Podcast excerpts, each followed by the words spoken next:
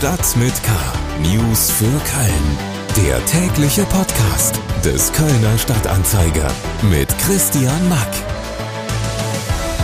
Schrott ist nach Hause und geht halt nicht mehr, weil sie wohl eine Bombe gefunden haben. Ja, höhere Gewalt, kann man nichts machen. Fliegerbombe in Rotenkirchen gefunden. Die Infos dazu gleich. Man ist das ja schon fast gewohnt in Köln. Und damit herzlich willkommen zu Episode 188 von Stadt mit K. Unsere Themen für Freitag, den 3. Juni sind nach der Enthüllung des Wermelskirchener Missbrauchkomplexes durch die Kölner Polizei haben wir uns gefragt, wie werden eigentlich pädophile Straftäter in der JVA Köln behandelt? Da wird also eine Wahnsinnsqualität entstehen. Wir durften uns exklusiv auf der Großbaustelle am Dom, dem Laurenzkarree, umschauen.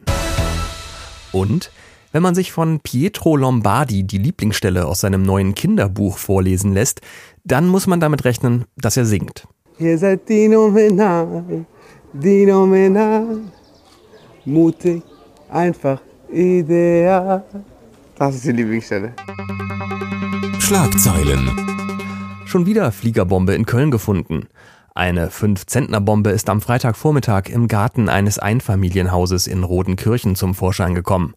Der Evakuierungsbereich wurde von der Stadt auf einen Radius von 500 Metern um die Fundstelle festgelegt. Dreieinhalbtausend Menschen mussten evakuiert werden. Aufgrund der Entschärfungsmaßnahmen kam es zu zahlreichen Straßensperrungen und Verspätungen bei Bus und Bahn. Zum Redaktionsschluss dieses Podcasts war die Bombe noch nicht entschärft und es war auch noch nicht klar, ob sie gesprengt werden muss oder nicht. Alle Infos zur Entschärfung finden Sie auf ksda.de und über den Link in den Show Notes.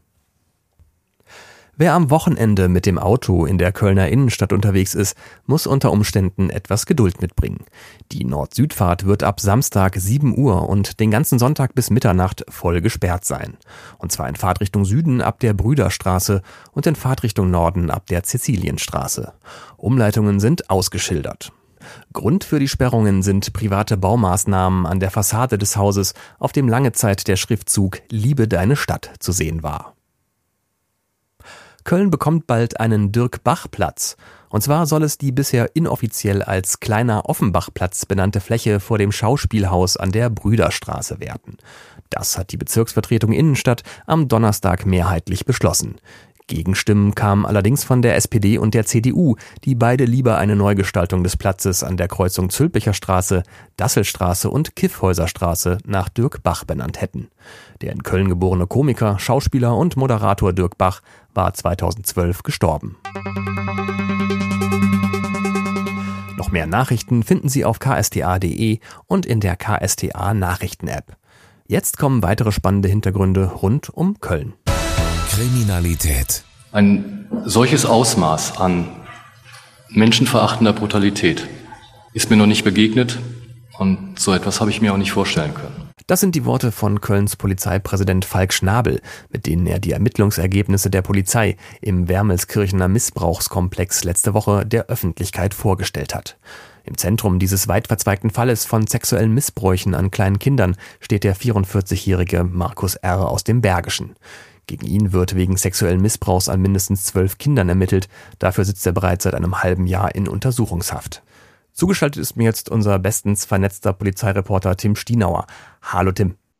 Hallo Christian. Ähm, du hast mit einem Insider aus der JVA Köln in Ossendorf gesprochen, der zwar nicht speziell für Markus R. zuständig ist, aber der sich mit der ähm, Knasthackordnung und mit dem Ansehen von sogenannten Kinderschändern unter den Gefangenen auskennt. Ähm, welchen Status haben mutmaßliche oder überführte Kinderschänder unter den Knackis und ähm, wie werden sie vom Staat als Häftlinge behandelt?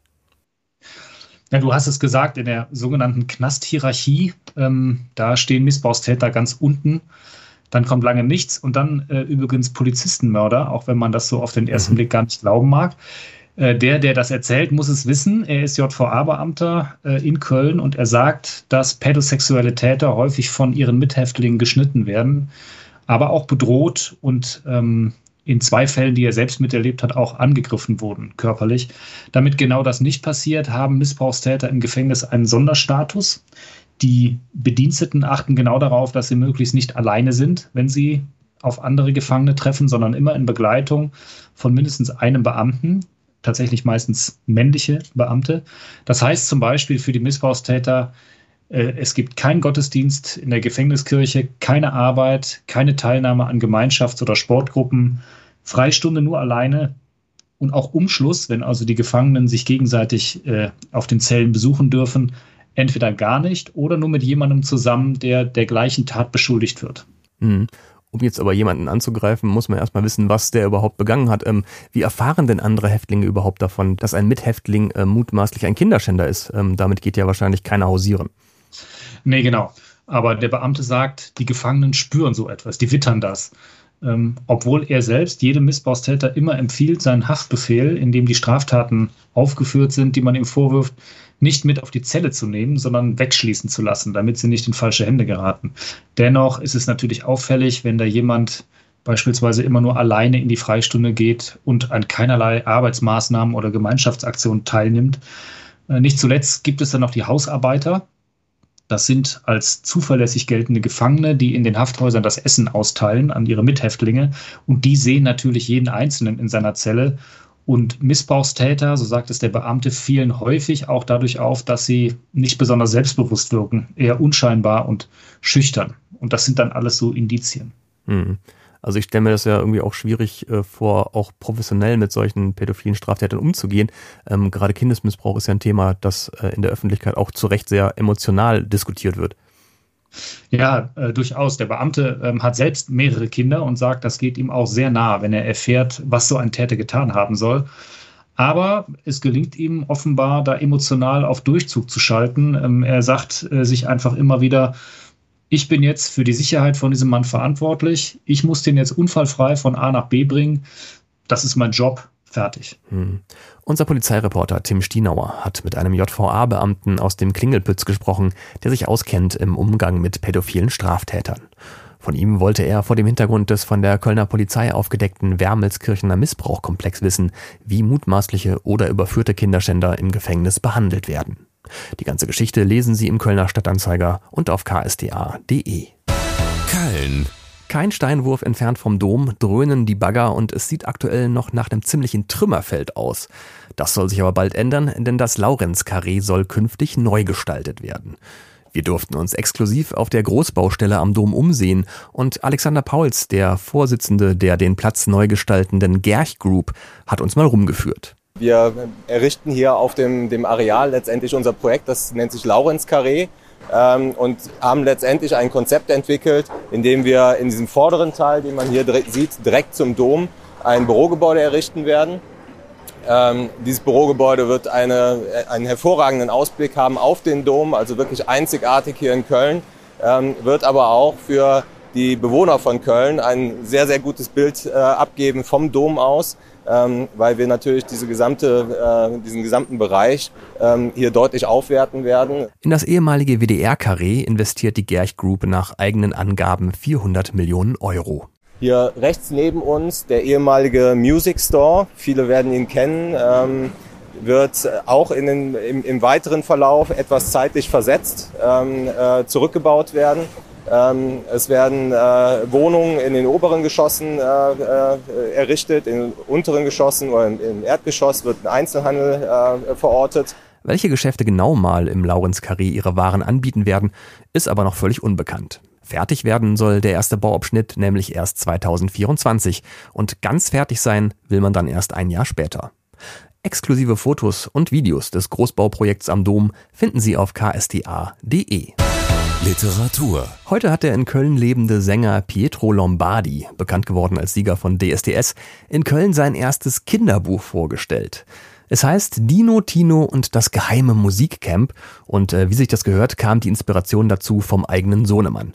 Angeblich soll das Buch auch so halb autobiografisch sein, sagt der gute Pietro. Die Message hinter dem Buch ist erstmal, dass man immer an sich glauben sollte, an seine Träume. Freundschaft ist ganz wichtig hier, Zusammenhalt und immer irgendwie füreinander da sein natürlich auch. Und ähm, ja, das ist so ähm, die Message, dass man immer an seine Träume glauben sollte, auch wenn es manchmal schwierig ist und wenn nicht immer alles perfekt läuft. Vorgestellt hat er das Buch an der Gemeinschaftsgrundschule Weimarer Straße und hat dabei auch noch gleich ein kleines Schulhofkonzert gegeben. Wir haben ihn im Anschluss daran gebeten, eine kleine Passage aus dem Buch für uns zu lesen und äh, naja, auch das ging wohl nicht so ganz ohne Gesang. Ihr seid phänomenal, phänomenal. Freunde, ihr seid echt genial. Ihr seid phänomenal, phänomenal.